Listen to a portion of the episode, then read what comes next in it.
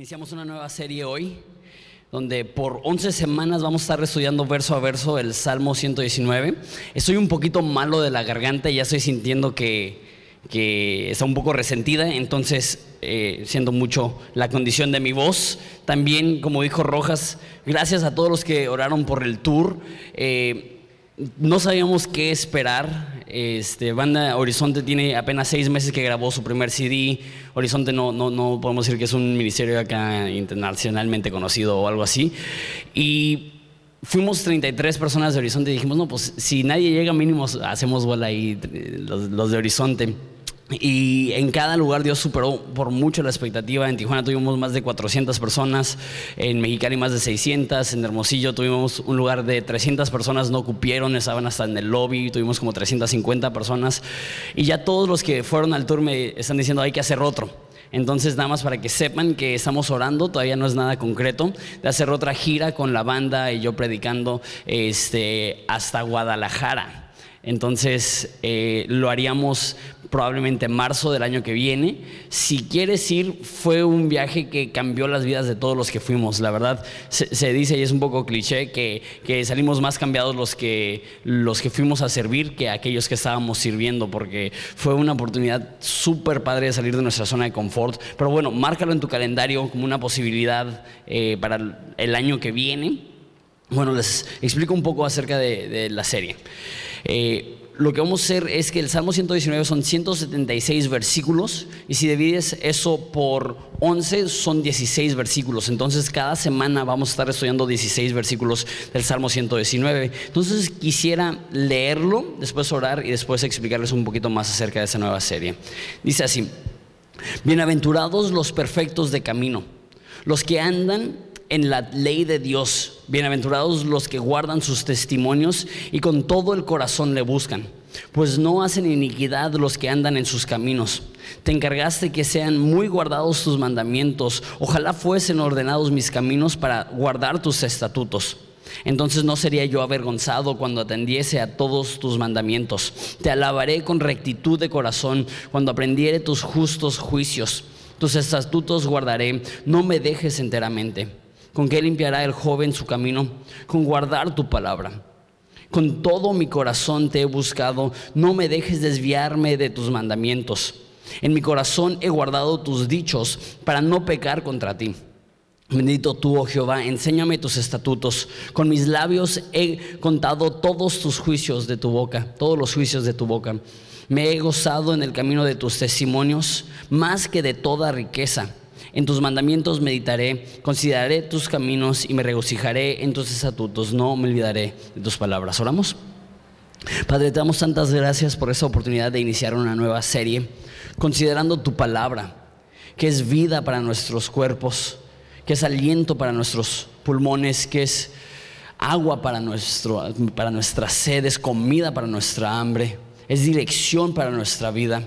Y Padre, todo lo que has querido revelar acerca de ti lo has decidido revelar a través de las escrituras. Y no tenemos nada que sea más importante para saturar nuestra agenda que saturarla de tu palabra, de conocerte, de estudiarla. Y Padre, te pido que, que, esto sea simplemente una continuación de lo que siempre se ha hecho en Horizonte, que eso es darle una máxima prioridad a tu palabra y a la predicación de ella. Padre, háblanos en esta mañana, háblanos en esta serie, háblanos en estos próximos 11 semanas de la importancia de tu palabra, en el nombre de Jesús. Amén. No sé qué tan bueno eres tú para despertarte. Yo últimamente, a lo mejor ya ser papá, tener dos hijos, ya estoy aprendiendo un poco más a despertarme temprano. Antes yo era el tipo de personas que fácil me desvelaba a 2, 3 de la mañana sin ningún problema, pero despertarme antes de las 9 de la mañana era todo un sacrificio. De hecho, no sé cuántos se pueden relacionar con esto. Yo era el tipo de personas que tenía que apagar mi alarma 5, 6, 7 veces antes de poderme despertar. De esas veces que, suena la alarma, la apagas y a los 9 minutos vuelve a sonar. Yo era el tipo de personas que si me quería despertar a las 7, ponía mi alarma a las 5.45. Ya sé, qué, qué horrible esposo soy. qué indisciplinado, pero así era. Y me di cuenta que después de un tiempo era tan parte de mi costumbre diaria apagar mi alarma que la apagaba sin ni siquiera despertarme. Y, tengo un iPhone con pantalla táctil que para desactivar o para apagar la alarma tienes que deslizarlo justo en una parte de la pantalla.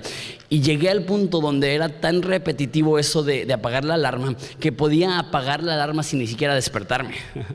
y había veces en las cuales eh, ponía la alarma a las 6 de la mañana, me daban las 7 y media y me despertaba tarde, media hora tarde. ¿Qué pasó? Sí sonó mi alarma pero por la rutina ya estaba tan acostumbrado a apagar la alarma que ni siquiera me di cuenta que estaba sonando.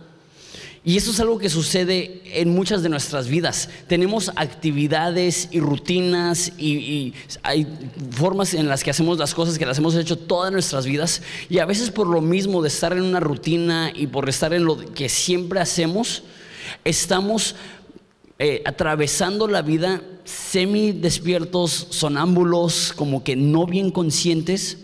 Y la oración del salmista a lo largo de ese salmo va a ser Dios despiértame. De hecho, en la Reina Valera que vamos a estar leyendo, lo dice de esa forma, dice avívame. Porque entiende que la tendencia del corazón humano es desviarnos, es dormirnos, es perdernos. Y lo que está diciendo, tráeme otra vez a ese lugar de pasión, de amor, de vida, de vitalidad. ¿Y cómo nos despierta Dios de nuestro sueño? Pues en el video tuvimos una alarma, pero no, no es el modo en el cual Dios nos despierta de nuestro sueño. Dios nos despierta a través de su palabra. Y ese es el deseo y la oración del salmista en ese salmo. Entonces vamos a, a, ver cómo Dios puede despertar nuestros cuerpos que a lo mejor están en la rutina nada más y no están experimentando la totalidad del gozo que podemos tener en Cristo. Un poco de información acerca del, Salmo 119 antes de, verlo verso por verso. Está justo en medio de, de tu Biblia. De hecho, literal, en mi Biblia es casi a la página en medio. Si ves, tiene, ciento, eh, tiene 1580 y está en la, mil, en la 780. Entonces está literalmente justo en medio de tu Biblia. Entonces cada domingo cuando llegues, para no batallar, nada más agarra tu Biblia, calcúlale justo en medio y ahí más o menos va a estar. Es un salmo que para la cultura judía es súper importante. De hecho, en la antigüedad era lo que se estudiaba para aprender el alfabeto. No sé si alcanzas a ver en tu Biblia, pero cada párrafo, cada estanza tiene una letra, una pequeña palabra. Si ves, al principio dice Aleph, no sé si lo tiene tu Biblia, la mayoría de Biblias lo van, a tener. Después, antes del versículo 9, dice Bet, después, antes del 17, Gimel, y así sucesivamente. Son 176 versículos, como les dije, y están divididos en estanzas, en párrafos de ocho versículos y cada uno empieza con una letra. Entonces, en las escuelas hebreas, para aprenderse el abecedario, estudiaban el Salmo 119 y tenían la primera letra y recitaban el párrafo, tenían la segunda letra y recitaban el párrafo, 22 letras en el alfabeto hebreo. Y de hecho, un teólogo de la Reforma Protestante, Juan Calvino, enseñó 22 semanas, un, cada domingo predicó uno de esos segmentos. Nosotros lo vamos a acelerar un poco. Vamos a ver dos párrafos por domingo, del 1 al 16 vamos a ver hoy. Y no solamente los judíos aprendieron acerca del alfabeto, sino que ahorita ya no tanto, pero en la antigüedad se esperaba que cada joven, antes de que cumpliera 13 eh, años, se memorizara el salmo completo es bastante largo, ¿no? No, no es tan largo como aparenta ser, eh, te toma como 15 minutos leerlo, es más o menos del tamaño de, algún libro como Ruth o Filipenses o, Santiago, es, largo, más no es una novela o, algo así. Sin embargo, imagínense, todos los jóvenes hebreos memorizaban ese versículo porque así como está central en la Biblia, también era central para la cultura judía. Es un salmo importantísimo que, demuestra cómo podemos tener vida en la palabra de Dios. No solamente los judíos eran los que se memorizaban la Biblia, hay, varios cristianos conocidos que se propusieron memorizarse este salmo, el, el este, eh, un político de Inglaterra llamado William Wilberforce, que es el que escribió Sublime Gracia, el, probablemente el himno más conocido en la historia, el que fue punta de lanza en abolir la esclavitud en Inglaterra. Él todos los días iba a caminar a Hyde Park en Londres y recitaba a voz alta eh, todo el Salmo 119 y la gente lo podía ver y lo iba a escuchar. Él lo tenía tan memorizado que todos los días, todos los días, citaba el Salmo 119. También David Livingstone, que era un, explorador misionero a África, lo tenía memorizado y cuando estaba en sus expediciones también lo citaba. Carlos Spurgeon, un predicador del siglo XIX, uno de mis favoritos, él recomendó que todo cristiano memorizara el Salmo 119. Ahora, me da pena decirlo porque yo no me lo tengo memorizado. A lo mejor en 11 semanas ya tengo un poquito más memorizado. Pero comento esto para que vean la importancia de este salmo. Ese salmo se enfoca, como dije, en la palabra de Dios. De hecho, lo repite tanto que algunas personas creen que todos los versículos, salvo uno, mencionan la palabra de Dios de alguna forma u otra. Definitivamente, mínimo, manita abajo, 171 de los 176 versículos hablan de la palabra de Dios. Es el énfasis que tiene. Sin embargo, el hecho que sea repetitivo no significa que sea redundante. Eso es algo de lo, más precioso y majestuoso del Salmo 119. Si lo ves, si, aunque no lo veas como literatura este, divina, si solamente lo ves como literatura secular, es uno de, los escritos más extraordinarios porque en medio de tanta repetición haya la forma de decir cada cosa de una forma diferente. La forma que lo hacía Spurgeon es como si fuera un mar, pero cada ola es una expresión diferente, cada versículo es un sabor un poco distinto. Es como si fuera, dijo Spurgeon, un color pero con mil sombras. Cada vez que lo ves es un poco diferente, es como un caleidoscopio, no sé si alguna vez lo usaste, que, mirabas y nada más lo movías un poco y cada movimiento que, que hacías, gracias, a ver si sobrevive mi voz. Cada movimiento que hacías podías ver algo poquito diferente, era la misma esencia, pero cada movimiento te ayudaba a ver una hermosura distinta. Eso es lo que contiene este salmo, un énfasis brutal en la palabra de Dios. Pero el hecho que sea repetitivo no significa que debemos de leerlo por encimita, que es lo que hacen muchos, o porque es largo, pues se lo avientan de, un jalón y simplemente no, no retienen ni, ni asimilan nada. Hoy vamos a hacer lo contrario. Vamos a ir estrofa por estrofa, eh, vamos a ir palabra por palabra, vamos a ir versículo por versículo, diciéndole, diciéndole a Dios, enamórame de tu palabra. Demuéstrame quién eres, despiértame, vivifícame, avívame, dame vida a través de la palabra. Ese es nuestro deseo, esa es nuestra petición al estar estudiando este, este eh, capítulo. Es interesante, como les digo, la, la increíble variedad que hay. Eh, la palabra de Dios, como dije, se menciona en 171 versículos de los 176. Sin embargo, no usa la misma palabra, usa ocho palabras distintas. Usa la palabra Torah, que significa ley, 25 veces. Y esa palabra Torah habla de Dios como un maestro que nos está enseñando la ley. Usa la palabra dabar, y no, no se habla hebreo, entonces probablemente no lo estoy pronunciando de la manera correcta. Usa dabar 24 veces, que significa palabra, y eso está hablando de, la palabra audible que Dios está comunicándose, que Dios es, un Dios que se revela. Usa la palabra mispatín 23 veces, que habla de los juicios de Dios, que habla de Dios como un juez. Usa la palabra edut 23 veces, que significa testimonio, que habla de un Dios de pactos. Usa la palabra miswa 22 veces, que eh, significa mandamientos, que habla de un Dios de autoridad. Usa la palabra Hugim 21 veces, que es estatutos, que habla de un Dios constante. Esa palabra significa literalmente grabar sobre piedras. Habla de un Dios que lo que dice lo cree y es eterno. Eh, usa la palabra Pukidim 21 veces, que eso significa preceptos o consejos, que Dios está interesado en guiarnos y darnos dirección. Usa la palabra Imra, que significa promesas, 19 veces y habla de un Dios que es fiel.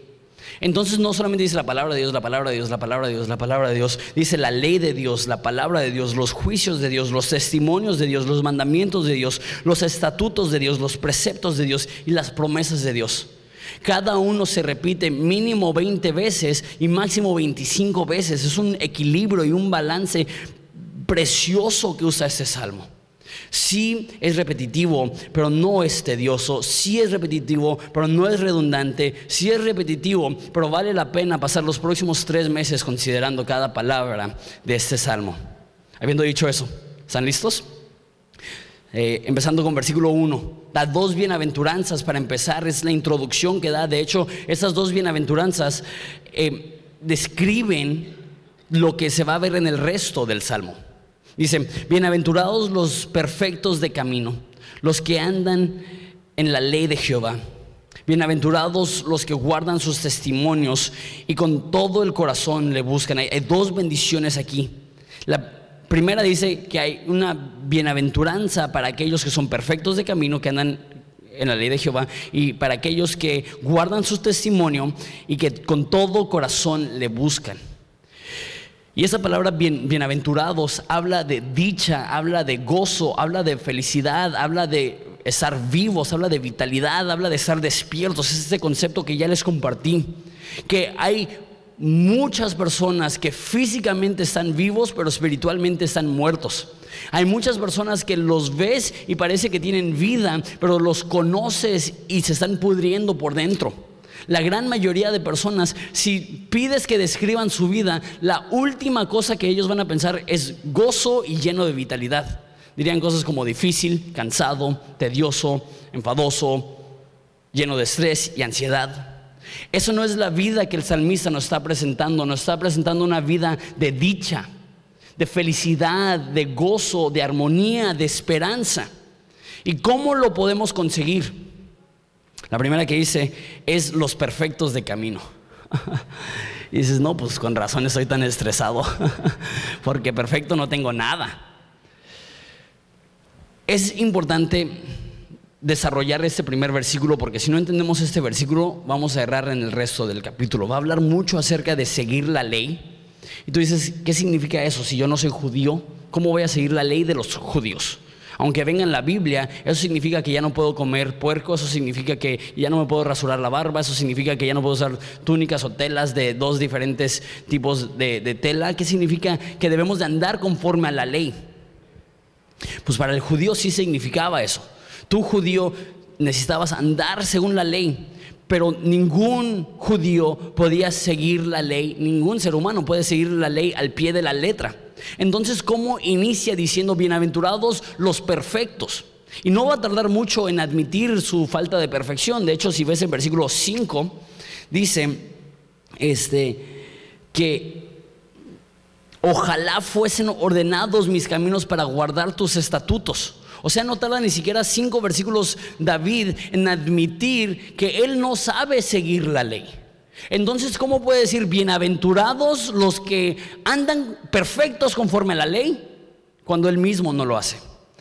Es importante entender la palabra perfecto. Aquí la palabra perfecta no significa que sigues todos los mandamientos y las leyes al pie de la letra. La palabra perfecto aquí significa sin mancha. Y la gran mayoría de veces que aparece está hablando del sacrificio que tenían que hacer los judíos para ellos limpiarse de sus pecados. No sé si conoces bien el trasfondo de la ley, lo vamos a hablar muchísimo más en esta serie. Pero la ley entendía que nadie es perfecto, que aunque tú intentes hacer todas las cosas bien, vas a pecar y la forma que lo describe la Biblia es que vas a estar inmundo o manchado o sucio. Y la forma que te limpiabas es que tomabas un animal, eh, típicamente un cordero, lo llevabas al templo o al tabernáculo y lo sacrificabas. Y moría ese animal en tu lugar, ese animal perfecto, ese animal sin mancha.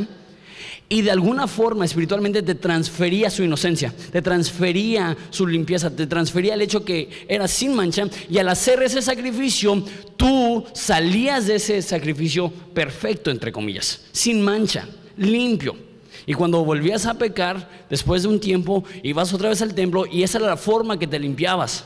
Entonces cuando David está diciendo bienaventurados los perfectos, no está diciendo bienaventurados los que nunca pecan. Está diciendo bienaventurados aquellos cuyos pecados han sido limpiados. De hecho, eso, eso palabra por palabra es algo que dice David en otro salmo. La pregunta es cómo nos limpiamos nosotros, porque al igual que los hebreos y los judíos, cuando pecamos nos manchamos espiritualmente, nos ensuciamos espiritualmente.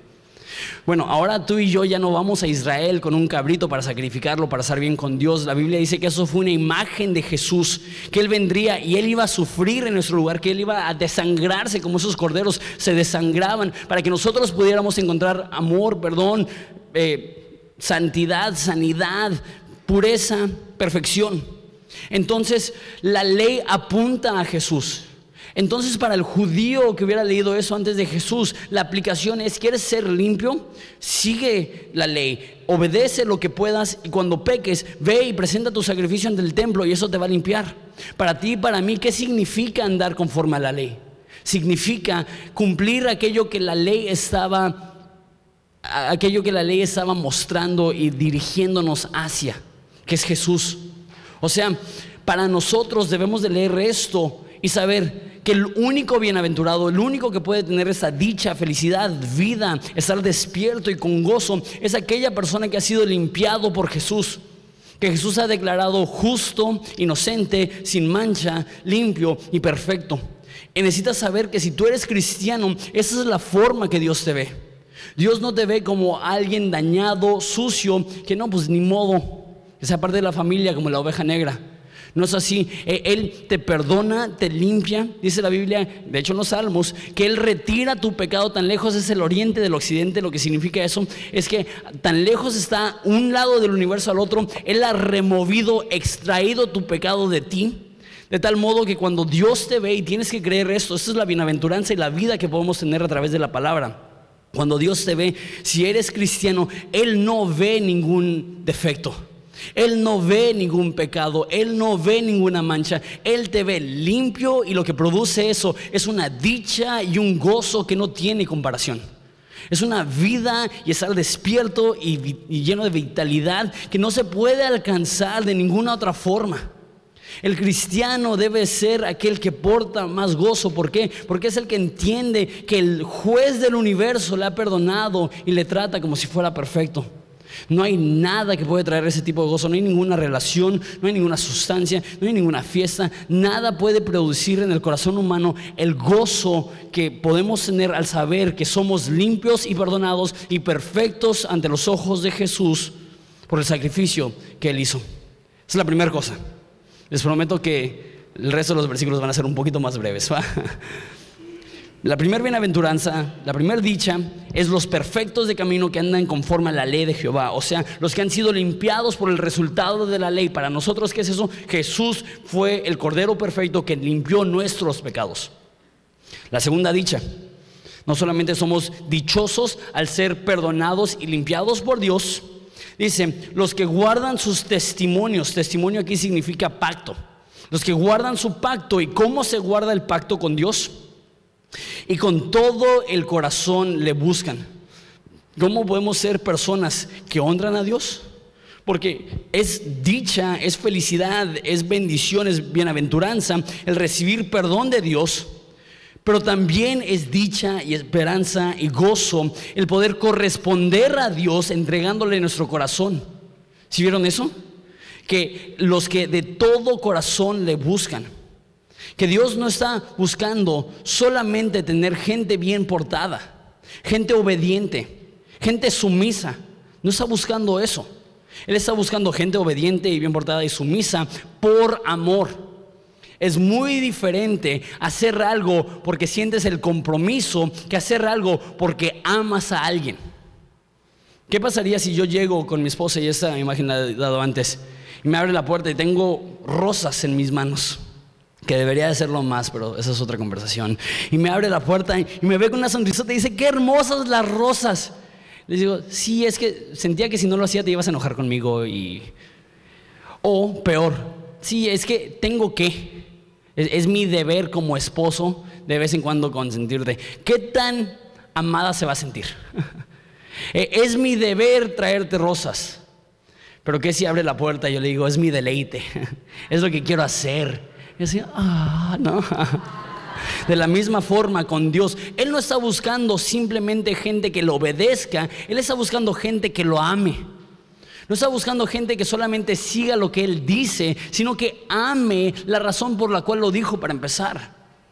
No está buscando solamente personas que respetan lo que dice, está buscando gente que ama a quien es y que entreguen su corazón Y lo desafortunado es que muchas veces el cristianismo se vuelve en un ejercicio mental, conocer más de la Biblia, en un ejercicio espiritual de corazón, donde le entregamos nuestra vida a un ser que nos ama, un ser real, que no podemos ver con nuestros ojos, como dice en Primera de Pedro, pero le amamos. Bienaventurados los que con todo su corazón le buscan y guardan sus testimonios. Versículo 3, pues no hacen iniquidad los que andan en sus caminos. Aquí está diciendo que cuando seguimos, andamos en sus caminos, cuando seguimos a Jesús de cerca por amor, eso es lo que nos ayuda a vencer el pecado. No cometen iniquidad los que caminan en sus juicios. No está diciendo que la clave para no pecar es seguirlo, pero lo que sí está diciendo es que cuando sigues a Jesús de cerca es más difícil pecar. La solución para tus pecados, grandes o pequeños, tus adicciones grandes o pequeñas, tus errores grandes o pequeños, la solución no es enfocarte en tus pecados. La solución no es enfocarte en tus errores y la solución no es enfocarte en tus vicios. La solución es caminar lado a lado con Jesús. Enfocarte no en tu pecado, sino en tu Salvador. No en, tus problemas, sino en aquel que te salvó. Y cuando vas caminando de la mano con Jesús, después te das cuenta, órale, me estoy alejando del pecado, porque no hacen iniquidad aquellos que andan en sus caminos. O sea, muchos de nosotros hemos convertido nuestra vida en un esfuerzo por no pecar. Eso no es gozo, eso no es esperanza, eso no es vivo, eso no es estar despierto. La vida cristiana no es esforzarnos por no pecar. La vida cristiana es disfrutar estar a su lado y ver cómo eso nos, nos transforma de dentro para afuera. Verso 4. Tú encargaste que sean muy guardados sus mandamientos. Ojalá fuesen ordenados mis caminos para guardar tus estatutos. Dios dice, obedéceme. Una vez más, ya vimos, no nada más porque sí, obedéceme porque te amo y porque quiero que me ames. Y David reconoce, ojalá pudiera amarlo como me ama, ojalá pudiera obedecerle como merece, ojalá pudiera rendirme como debo.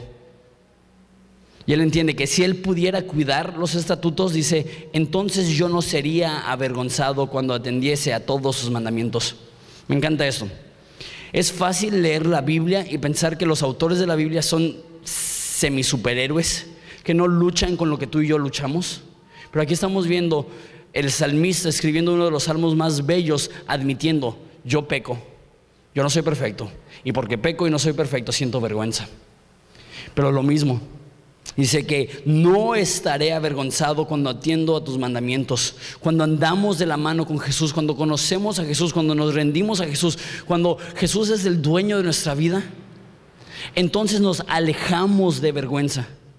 O sea, una vez más, mucha gente siente vergüenza por el pecado, mucha gente siente vergüenza por las cosas malas que ha hecho y cree que va a poder superar esa vergüenza enfocándose en su vergüenza. O diciendo cosas como no soy tan malo, no soy tan malo como tal persona, como vimos en, pero Jesús no es así. mínimo, no soy tan malo como esa persona, no soy tan malo como ese vecino, no soy tan malo como ese amigo, no soy tan malo como ese pariente, no soy tan malo como ese pastor, no soy tan malo como esa iglesia. Y, y excusamos nuestra falta de santidad diciendo no somos tan malos. Eso no resuelve el problema que tenemos de vergüenza y pena que resuelva nuestro problema de vergüenza y pena, venir ante Jesús y saber lo que dije, que Él nos limpia. Eh, mucha gente no se acerca a la Biblia por temor. Dicen, si me acerco a la Biblia me voy a sentir mal, si me acerco a la iglesia me voy a sentir mal. ¿Sabes cuál es el problema? Tenemos ese mal dentro de nosotros. Y lo que necesitamos es que la Biblia nos lo saque. Y sí, es feo, pero hay un alivio de saber que siendo quien eres y con los errores y problemas y pecados que poseemos, Dios aún así nos ama. Eh, les, doy una ilustración, a lo mejor es un poco este, eh, desagradable. Mi hijo estaba enfermo ayer, de hecho los dos estamos enfermos. Y se sentía tan mal, lo estaba abrazando mi esposita. Y, y me sentí muy mal y le quería alegrar el día. Y le dije, Juanito, ¿quieres un chocolate? Y me vio así y me dijo. Y dije, no manches, está muriendo. si llega al punto donde no quiere un chocolate, es que llévalo a la Cruz Roja, no, llévalo al. No, un helicóptero, por favor, llévenlo a Tijuana. Está muy grave. Y dije, no, Es un niño de tres años, ¿cómo no va a querer chocolate? Entonces fui, agarré un chocolate, lo desenvolví y lo puse unos centímetros de su cara y dije, ¿quieres chocolate? Y hizo, no. Y se, acurrucó con mi esposa. Así, pobrecito. Y a los dos minutos adivinen qué pasó. Sacó todo. Y después de vomitar, a los cinco minutos ya estaba bailando con Elmo otra vez en la televisión. Se me acercó y me dijo, papá, chocolate. Ahora sí, ingrato. Cuando te, te estaba intentando animar, no lo querías y ahora sí. Y así es muchas veces cuando venimos a la palabra. El pecado nos está pudriendo y no queremos acercarnos a la Biblia porque no queremos sentirnos mal. Pero muchas veces el abrir la Biblia en un momento nos hace sentir mal porque revela los sucios que somos, pero el próximo momento, al descargar todo eso y ponerlo sobre Jesús y saber que Él nos perdona, eso nos trae alivio por fin. Eso nos trae por fin paz, sabiendo que Dios sabe todo el asco que puede esconderse en los espacios más profundos de nuestro corazón y aún así Él puede quitar eso, perdonar eso, amarnos a pesar de eso y limpiarnos. El salmista entiende que cuando nos acercamos a Él no tenemos por qué estar avergonzados. Te alabaré, verso 7, con rectitud de corazón, cuando aprendiere tus santos, tus justos juicios. Aquí está diciendo lo primero que vimos, con rectitud de corazón, acercarte con amor y pasión y, y con el alma en un hilo, entregándote todo, sabiendo que puedo entregarte mi corazón, sabiendo que tú lo vas a cuidar, eso es lo que está diciendo. Pero no solamente es entregarle el corazón, también es aprender sus caminos. No solamente es amarlo, es conocerlo. Porque hay dos extremos, y esto es sobre simplificado definitivamente, pero hay dos extremos dentro del cristianismo. Hay aquellas personas que creen que la madurez espiritual es cuanto conoces. Si tienes eh, teología desarrollada, si tienes doctrinas sanas, si, si eres culto espiritualmente, entonces eres un cristiano maduro. Y hay personas que creen lo opuesto que, no se trata de cuánto conoces, se trata de qué tan genuino eres de que tengas una pasión genuina, de que tengas una entrega genuina, de, que tengas sentimientos profundos de afecto para Dios. Entonces eh, existen esos extremos donde uno dice los sentimientos son malos, donde otros dicen los estudios son malos.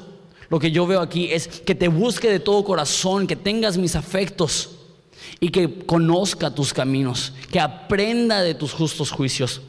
No se trata de una cosa u otra, no se trata de amor o conocimiento, no se trata de pasión o aprendizaje.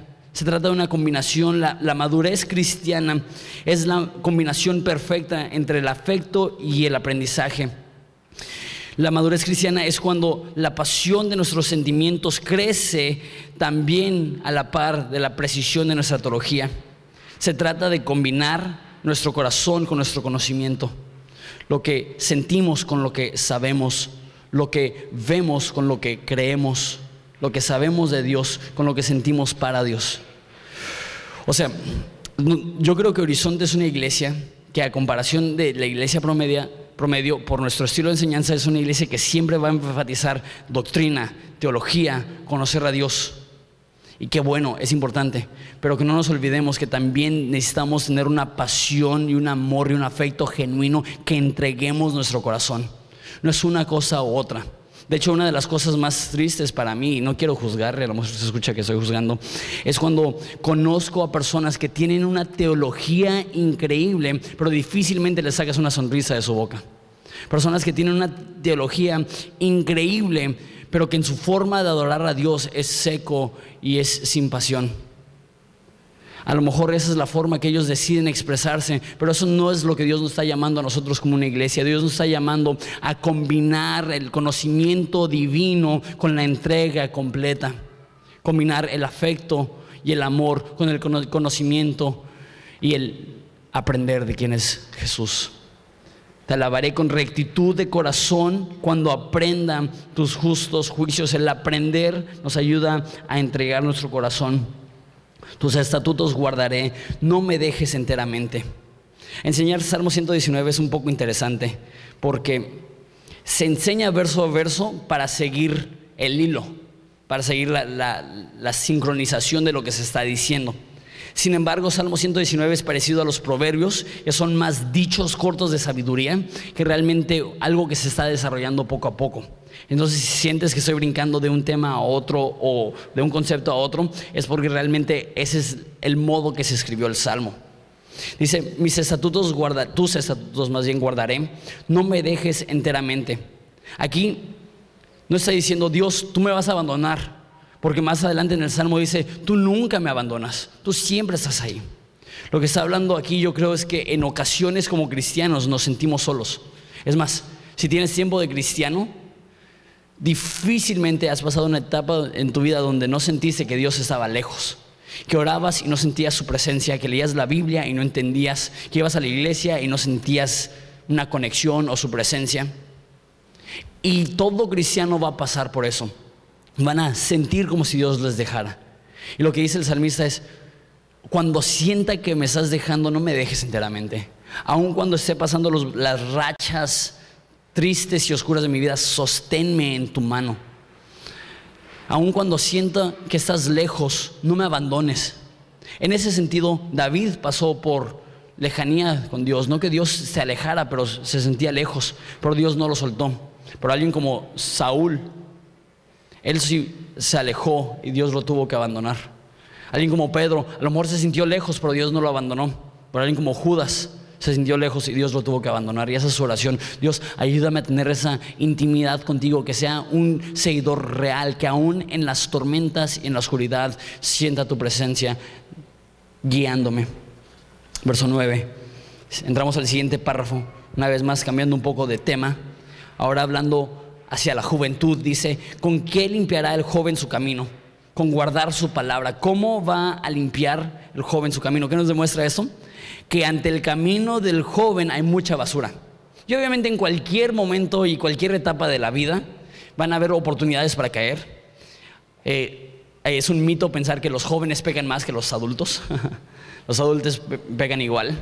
Y es un error pensar que los jóvenes pecan de maneras más feas que los adultos. La verdad es que cualquier persona puede cometer tontadas y burradas que van a marcar su vida negativamente por mucho tiempo. Pero yo creo, y eso lo, confirma, que cuando eres joven parece ser que hay muchísimas más tentaciones que se prestan, que se te atraviesan, que tantas amistades buscando desviarte tantas personas explorando sus vidas, sus cuerpos, sus emociones, sus sentimientos, su, amor, su cuerpo. Y hay, tantas, tanto cochinero que se le enfrenta al camino de un joven. Hoy en día probablemente más que nunca. Y lo que dice la Biblia es, ¿quieres limpiar tu camino, joven? ¿Quieres ir por un camino derecho? Un camino que no va a producir decisiones que te van a afectar negativamente a ti y a las personas que te rodean de mi grupo con el que me juntaba de adolescente. Punto la mitad salió bien, estudiaron. La mayoría no son cristianos, algunos sí, pero no son personas que han devastado su vida. Pero yo diría que un 50% de las personas con las cuales yo me juntaba de adolescente arruinaron su vida por drogas. Tengo amigos que se quedaron idos, que es tristísimo que su mamá ya no puede tener una conversación con su hijo porque su mente ya no está ahí por las drogas.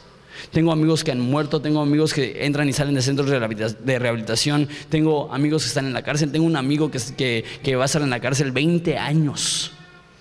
Una cuarta parte de su vida pasará en un centro disciplinario. ¿Por qué? Por un error tonto en la adolescencia. ¿Qué nos ayuda a limpiar nuestro camino? A cualquier persona, pero particularmente a aquellas personas que son jóvenes, amar la Biblia, amar la palabra de Dios. Y sé que es incómodo que lo diga de esta forma, pero lees la Biblia, amas la Biblia, meditas en la Biblia, buscas la Biblia, escuchas estudios bíblicos, bajas prédicas, utiliza cualquier recurso y herramienta que tienes para, para saturarte del contenido bíblico. Por eso dicen, con todo mi corazón te he buscado, no me dejes desviarme de tus mandamientos. ¿Y cómo vamos a continuar perseverando buscándolo a Él? En mi corazón he guardado tus dichos para no pecar contra ti. Una de las formas que nos armamos para pelear en contra de la tentación es memorizar la palabra de Dios. E inmediatamente al decir eso, mucha gente dirá, pues yo no soy, yo no tengo buena memoria. Pero muchas veces las personas que dicen que no tienen buena memoria se pueden memorizar todo un diálogo de una película. Es más, toda una película. Muchas personas que, se dicen ser de, de mala memoria, pueden memorizarse canción tras canción, tras canción, tras canción y hasta en inglés. Ni una palabra en inglés hablas, pero te memorizaste toda la, canción de tu artista favorito.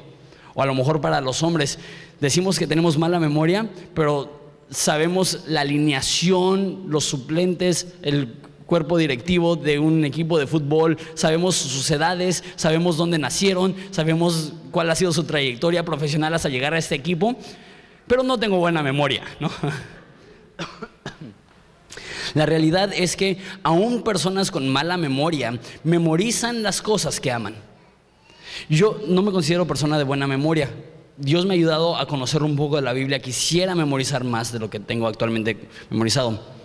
Pero tú memorizas aquello que amas y aquello que no amas no lo memorizas o lo, memorizas pero con mucho trabajo. Por ejemplo, a mí en la escuela la química o biología o ese tipo de cosas, matemáticas, hasta la fecha tengo pesadillas de matemáticas. Feliz que ya no tengo que sufrir eso. Era terrible. Memorizarme una ecuación o, un químico o el nombre de, un animal, nombre oficial. Me entraba por una oreja y salía por la otra. Era terrible, pésimo para memorizarme esas cosas. Pero desde niño me ha gustado la historia. Y es, chistoso como alguien de mala memoria puede recordar fechas, puede recordar nombres, puede recordar batallas, puede recordar ubicaciones. ¿Por qué?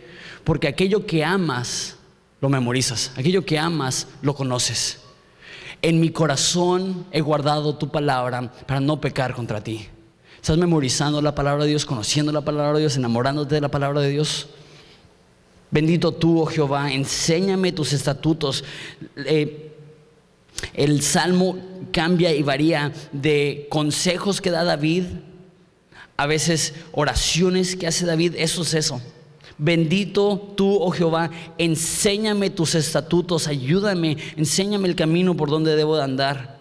Con mis labios he contado todos los juicios de tu boca. Me he gozado en el camino de tus testimonios más que toda la riqueza. David era un hombre con lujos y riqueza que no podemos entender, uno de los hombres más ricos que jamás han existido sobre la faz de la tierra. ¿Y qué es lo que dice? Me gozo más en leer la Biblia que en todas las riquezas. No está diciendo solamente, tu palabra es mejor que el dinero. Está diciendo, tu palabra es mejor que una fortuna. Y a lo mejor lo decimos nosotros porque se escucha bonito, sí, tu, palabra es tan importante, es como miel a mis labios, es como aire a mis pulmones, es, es como agua para mi sed, como oramos al principio. Y una pregunta que yo me hice cuando estaba leyendo eso, cuando leí, me deleito más, en, me he gozado más en el camino de tus testimonios que en toda riqueza, me pregunté. ¿Habrá algún precio que alguien me pudiera pagar para jamás volver a leer la Biblia? Si alguien me dice, te doy mil millones de dólares y jamás vuelves a leer la Biblia. ¿Qué diría? Y a lo mejor ustedes dicen, no, pues yo no la leo, de todos modos, dame el dinero. Eso demuestra que no nos estamos gozando en la palabra más que en las riquezas. Si hay una cantidad que le podrías poner para jamás volver a leer la Biblia, es que realmente no has probado las delicias que hay en la Biblia. Estás dormido. ¿Sabes qué? Dios quiere despertarte de eso. Ah, el, mundo nos miente y nos dice que el camino cristiano es el camino aburrido. La Biblia nos promete que el conocer la Biblia es más dulce que las riquezas, es más dulce que una fortuna. Que leemos historias que una persona heredó una fortuna y decimos, wow, qué padre, ¿sabes qué? Tú y yo hemos heredado una fortuna, pero no la valoramos porque no tiene billetes de mil o de quinientos la realidad es que esto es más valioso que cualquier cantidad, de dinero que podamos recibir. El poder pasar un minuto, cinco minutos, una hora enfrente de la Biblia y disfrutarla y comerla y digerirla es más que toda riqueza. Y con eso termino. En tus mandamientos meditaré, consideraré tus caminos, me regocijaré en tus estatutos, no me olvidaré de tus palabras. Hay una sincronía. Primero medita Eso es cuando estás pensando. Después consideraré. Eso va más allá de solamente pensarlo y eso es analizarlo. Y me regocijaré. ¿Quieres tener gozo? ¿Sabes cuál es la razón que muchas personas batallan para leer la Biblia? Eso fue mi caso también antes de ser, eh, bueno, en la transición de convertirme en cristiano. No sé si alguna vez te ha pasado que lees la Biblia, terminas de leer la Biblia, cierras la Biblia y dices, no entendí nada. y, quiero leer la Biblia y lo hago por devoción y obediencia, pero no es rico, no, no es delicioso. ¿Por qué? Yo creo que uno de los errores más grandes que hemos cometido como una iglesia moderna es pensar que es suficiente solamente leer la Biblia. No es suficiente solamente leer la Biblia. Necesitamos meditarla, o sea, seguirla pensando como un, una vaca que come y rumea, así se dice, y sigue masticando y masticando y masticando. Así también nosotros debemos de leer y considerar y considerar y considerar. Para mí es más útil leer cinco versículos y, y procesarlos a lo largo del día que leer cinco capítulos y dos minutos después de cerrar la Biblia ni acordarme que leí. Meditar en ello, procesarlo. Dice, considerar los caminos, o sea, irlo pensando profundamente, considerando las implicaciones de lo que Dios ha dicho. Y cuando hacemos eso, alimentará nuestra alma y sentiremos gozo. Porque Dios no está buscando que seamos cristianos apáticos sin gozo. Está buscando que seamos personas que hemos sido tan bendecidos por el contenido bíblico que ha despertado nuestra alma, que seamos gozosos que nuestra felicidad sea contagiosa y que las personas que nos rodean nos digan, ¿cómo le haces para tener tanta vida? Y que nuestra respuesta sea, he estado leyendo la Biblia y me ha presentado a un Jesús que ha dado su vida por mí, que me ha limpiado y ahora no tengo nada de qué avergonzarme y puedo estar delante de Él completo sabiendo que aunque he fallado mil veces, Él no deja de amarme y eso me trae un gozo que el dinero no puede dar, que una buena relación no puede dar, que buenas circunstancias no pueden dar, que comodidad no puede dar. Eso es un gozo que nadie me lo ¿Les parece si nos ponemos de pie y lloramos?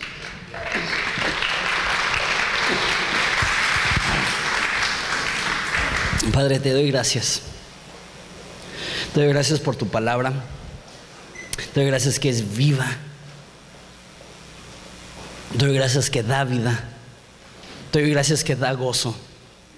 Y Padre, necesitamos una sacudida, porque estadísticamente la gran mayoría de cristianos, su única interacción con la Biblia es el domingo en la mañana. Qué, triste y, y qué malsano si nos alimentáramos una vez a la semana. No duraríamos. Espiritualmente tampoco podemos depender de la prédica de un hombre, depender de una lectura semanal. Padre, despierta nuestro corazón para saber que lo único que trae vida lo que trae energía a nuestra vida, en tu vida. Es simple y sencillamente amar tu palabra, leer tu palabra, meditar en tu palabra, considerar en tu palabra, para así también poder gozarnos en tus estatutos. Bendice a esta iglesia, bendice a cada uno de nosotros al estar considerando esto. Te amamos, Padre, te necesitamos. Antes de terminar, quiero dejarlos con un reto. Toma 15 minutos leer el Salmo 119. Y como dijo Spurgeon, es un mar con diversas olas, es un caleidoscopio que cuando lo mueves ves diferentes cosas hermosas, es como un color con muchas sombras.